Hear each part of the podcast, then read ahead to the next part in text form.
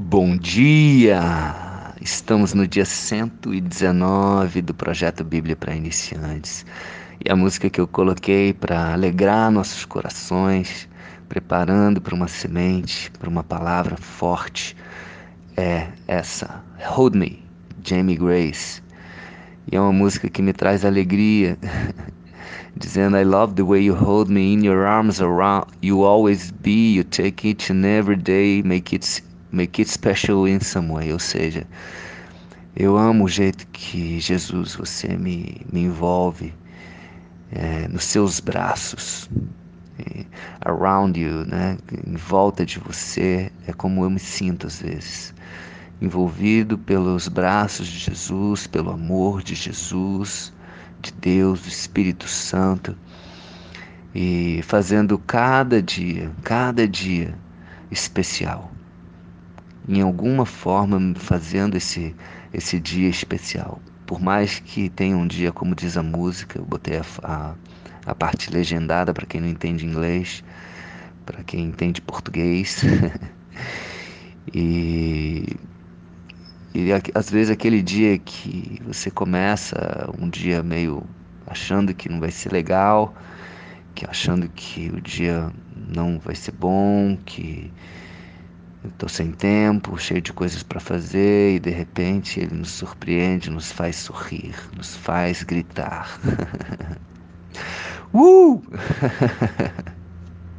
Se você está nesse dia, acredite, Jesus está aqui te abraçando, te envolvendo em seus braços e Ele quer fazer você sorrir, gritar, cantar, louvar, como Paulo e Silas. Há pouco nós passamos por esse capítulo onde Paulo e Silas estavam ali, acorrentados na cadeia e louvando a Deus depois de terem sido açoitados.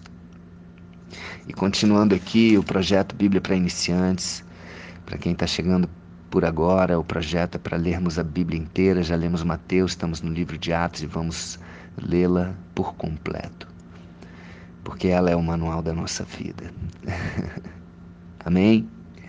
Então estamos aqui no capítulo 17, que diz assim: Tendo passado por Antípolis, ah, perdão, Anfípolis e Apolônia, chegaram a Tessalônica, onde havia uma sinagoga de judeus. Está falando de Paulo e Silas, ok? Paulo, segundo o seu costume, foi procurá-los e por três sábados arrazoou com eles acerca das Escrituras. Como Paulo já veio do costume judaico, ele tinha essa questão de aos sábados ir para sinagogas, para sinagoga e falar sobre as escrituras e, e ensinar sobre as escrituras, conversar, né, expor as escrituras, livros dos profetas, o Pentateuco, né, Gênesis, Levítico, Números, Êxodo e etc. Então eles estavam ali e Paulo estava expondo e demonstrando por, o, o porquê ter sido necessário que o Cristo padecesse, né? pegando já, fazendo link com as Escrituras, muita coisa do que Jesus viveu e aconteceu foi por foi já estava profetizado lá, já estava nas escrituras. Então Paulo estava fazendo exatamente isso. Ele estava expondo e demonstrando ter sido necessário que o Cristo padecesse e ressurgisse dentre os mortos. E este, dizia ele, é o Cristo Jesus que eu vos anuncio. E algum de, alguns deles, alguns desses judeus, foram persuadidos e unidos a Paulo e Silas, bem como numerosa multidão de gregos piedosos e muitas distintas mulheres. Uau! Muitas mulheres, muitas mulheres. Aliás, as mulheres tiveram um, um, um, uma responsabilidade, uma força incrível na igreja. Talvez se não fossem as mulheres, a igreja não teria tido essa força, com certeza não teria tido essa força que a, que a, que a igreja teve. E a igreja, quando eu falo igreja, gente, eu estou falando Eu, você, não estou falando do templo. É, reparem aí a diferença. Quando fala de sinagoga, estou falando do templo, sinagoga, é, templo. Né? Agora, igreja, estou falando. O que, que é igreja? Igreja sou eu e você, somos nós. Então, a igreja do princípio é, crescia muito fortemente pela influência das mulheres também. As mulheres elas têm um coração mais aberto, né? Normalmente, elas são mais sedentas. Eu tenho essa impressão. E os judeus, porém, movidos de inveja. E aí, quando fala dos judeus, ele está falando dos homens, dos judeus que, que estavam ali, que eram escribas, intérpretes da lei, fariseus, saduceus, esse povo mais religioso, vamos dizer assim, movidos de inveja, trazendo consigo alguns homens maus dentre a malandragem. Olha só, ajuntando a turba, ou seja, a confusão, alvoroçaram a cidade e assaltando, olha que loucura, assaltando a casa de Jason, procuravam trazê-los para o meio do povo. Uau, que loucura isso, né, gente? É, é meio louco pensar que, que pessoas religiosas, pessoas ditas de Deus, é, traziam pessoas da malandragem, da turba, para assaltar a casa de um cidadão e procuravam trazê-los para o meio do povo. Porém, não os encontrando, não encontrando Paulo e Sila, arrastaram quem? Jason e alguns irmãos perante as autoridades, clamando: Estes que têm transtornado o mundo chegaram também aqui, os quais Jason os hospedou. Todos estes procedem contra os decretos de César, afirmando ser Jesus outro rei. E tanto a multidão quanto as autoridades ficaram agitadas ao ouvirem essas palavras, contudo soltaram Jason e os mais, após terem recebido deles a fiança estipulada, estipularam uma fiança e soltaram esses inocentes que estavam apenas hospedando homens de Deus. E aí eu, eu faço aqui, trago uma reflexão. É, Será que se esses homens, se esses se essas pessoas que estavam ali prendendo, que foram lá, fizeram tudo isso, assaltando, movidos de inveja, será que se eles tivessem conhecimento verdadeiro, verdadeiramente, o conhecimento de quem era Jesus, de quem era Paulo, de quem era Silas, se eles tivessem a revelação e o conhecimento, será que eles fariam isso? Bom, eu vou omitir aqui minha opinião. Eu creio que não. Eu creio sinceramente, verdadeiramente que não. E por que eu falo isso? Porque Deus nos criou a imagem e semelhança dele. Então, se ele nos criou a imagem e semelhança dele, todos nós temos alguma coisa boa, muito boa dentro de nós. Todos nós somos imagem e semelhança de Deus. E aquelas pessoas também. Só que quantas vezes eu e você podemos não estar refletindo a Deus? Podemos não estar agindo como semelhança de Deus. Por quê? Essa é a pergunta. Por quê? Por falta de conhecimento. A Bíblia diz que o povo perece por falta de conhecimento. Eu creio fortemente que se eles soubessem quem era Jesus, tanto que Jesus na cruz falou: Pai, perdoa, eles não sabem o que estão fazendo. Só que vamos pensar bem: Deus é justo, é bom, é fiel. Você acredita nisso? Bom, eu acredito, porque está escrito aqui no Manual da Vida. Eu acredito que Deus é bom, justo e fiel, sim.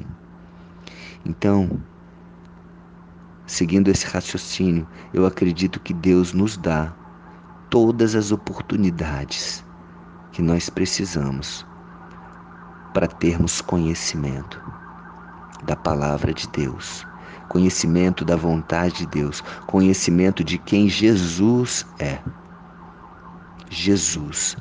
Porque a partir do momento que eu sei exatamente quem Jesus é, o Filho de Deus, aquele que é o meu Senhor, aquele que é o meu Salvador, aquele que é o meu amigo, aquele que é o caminho, aquele que é a verdade e aquele que é a vida.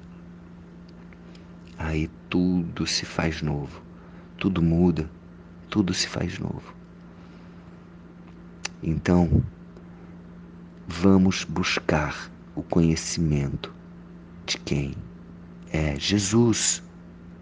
Vamos buscar o conhecimento de quem é Jesus. É simples. É simples. Quando você conhece e você aí você começa a entender e a viver coisas que você não entendia e não vivia. É meio louco isso.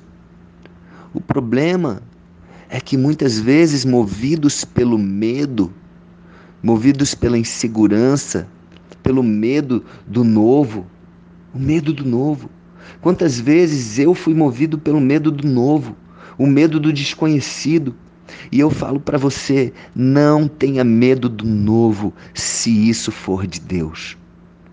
Se isso for de Deus, só colocar na balança, isso aqui é de Deus, então eu não vou temer. E vai para frente. Você vai saber distinguir o que é e o que não é de Deus. Eu tenho certeza disso. Eu tenho certeza disso. Você é inteligente. Você vai saber quando você olha uma coisa e você percebe que é de Deus.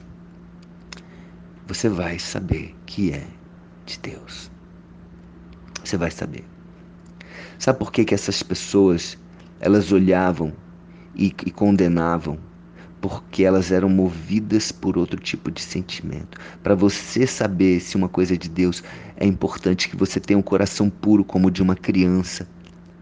Tira toda sujeira, tira toda malícia, tira tudo aquilo que não procede de Deus, deixa só um coração puro como o de uma criança. E aí você vai perceber Deus agindo em tudo na sua vida. Tudo. Exatamente tudo, até nas provações. Anteontem eu recebi um, um poste na minha cabeça. Estava numa dinâmica aqui em Fortaleza, no encontro aqui da Febracis, e eu recebi uma postada, uma postada na cabeça. É, eu estava fazendo uma, uma, uma, dinâmica, uma brincadeira, eu tinha que, é, tinha que pegar o rabo, né? Um, era uma fita azul que ficava na cintura de, de uma outra pessoa, né? de um outro time. E eu correndo atrás dessa pessoa, que inclusive é meu sócio, eu fui e ele passou por um poste, foi fazer uma curva, se apoiou nesse poste e esse poste bateu caiu, um poste de concreto caiu na minha cabeça. E eu vi. E eu vi ali o agir de Deus. E até hoje eu estou grato a isso. Até hoje eu estou grato a isso. Como um anjo de Deus. E por coincidência eu pedi para uma pessoa filmar essa cena. E tá tudo filmado. Depois eu posso até colocar aqui. É incrível como o agir de Deus é a todo o momento. Todo momento, todo, todo, todo momento. Anjos de Deus, anjos de Deus. E que nós só conseguimos perceber isso a partir do momento em que temos um coração puro tiramos toda malícia do coração, toda malícia, toda inveja, todo medo, toda insegurança, tudo aquilo que não procede de Deus. Amém? Então, o meu convite é: passo um, volte a ter um coração de criança. Lembra como era o seu coração quando era criança? Faz um, faz uma retrospectiva, como que você era puro como você acreditava nas coisas, como você acreditava nas pessoas, como você acreditava no mundo, como você gostava de viver. Volte a ter esse coração. O coração pode ser o mesmo, só que a mentalidade vai ser diferente, sabe por quê? Porque agora vai fazer sentido e agora você vai poder contribuir, você vai crescer e contribuir. Crescer a cada dia através dessa experiência com Deus que você pode ter. É uma opção sua e contribuir para esse mundo que precisa tanto. Esse mundo precisa de referência. Então, o primeiro passo é esse Tenha um coração puro, tenha um coração puro. Esse é o primeiro passo. O segundo passo, busque o conhecimento da palavra de Deus mais do que qualquer outra coisa na sua vida. Eu sei que é importante ler outros livros, ler livro de finanças, ler livro de business, ler livro. Busque o conhecimento da palavra de Deus. É mais importante do que o ouro, do que a prata a sabedoria. Quando Salomão foi perguntado o que, que ele queria, ele não pediu dinheiro, ele pediu o quê? Sabedoria. E a sabedoria você vai achar na palavra de Deus. Busque, busque com toda a sua intensidade. Amém? E terceiro, deixa Deus agir na sua vida. Deixa, dê liberdade. Então, primeiro, tenha um coração puro. Segundo, busque a palavra, busque o conhecimento, busque a luz. E terceiro, deixa Deus te usar, seja usado por Deus. Este é, é, é, esta é uma sensação fantástica, incrível, que eu tenho vivido diariamente. É incrível. Incrível. Agora mesmo eu estava no café da manhã ali e Deus me incomodou. Já tinha, já estava no elevador. Deus, Deus me incomodou. Eu voltei e falei com a pessoa que estava lá dentro e eu profetizei sobre a vida dela e eu falei que Deus tinha um futuro maravilhoso, de que Deus tinha uma família maravilhosa para ela e ela se emocionou ali. E quantas pessoas estão esperando você ser usadas por Deus? Que isso seja um estilo de vida para você. Que isso seja um estilo de vida que você possa fazer a diferença na vida das pessoas. Não resista ao agir de Deus. Se você tem algo para falar para alguém. Se Deus colocou, vai e fala. Seja usado agora para que isso aconteça. Primeiro, tem de ter um coração puro. É importante. É importante que você tenha esse coração puro. E é importante que você busque a presença de Deus cada vez mais na sua vida para te trazer crescimento. E aí sim você vai poder contribuir para que muitas pessoas também tenham uma vida e uma vida maravilhosa e abundante, conforme aquilo que Deus quer para mim e para você. Amém? Um beijo no coração, um dia incrível, maravilhoso. Que Deus te abençoe, que você tenha um coração puro, que você busque a presença de Deus e seja usado por Deus na vida de muitas e muitas e muitas pessoas. Amém? Um beijo no coração.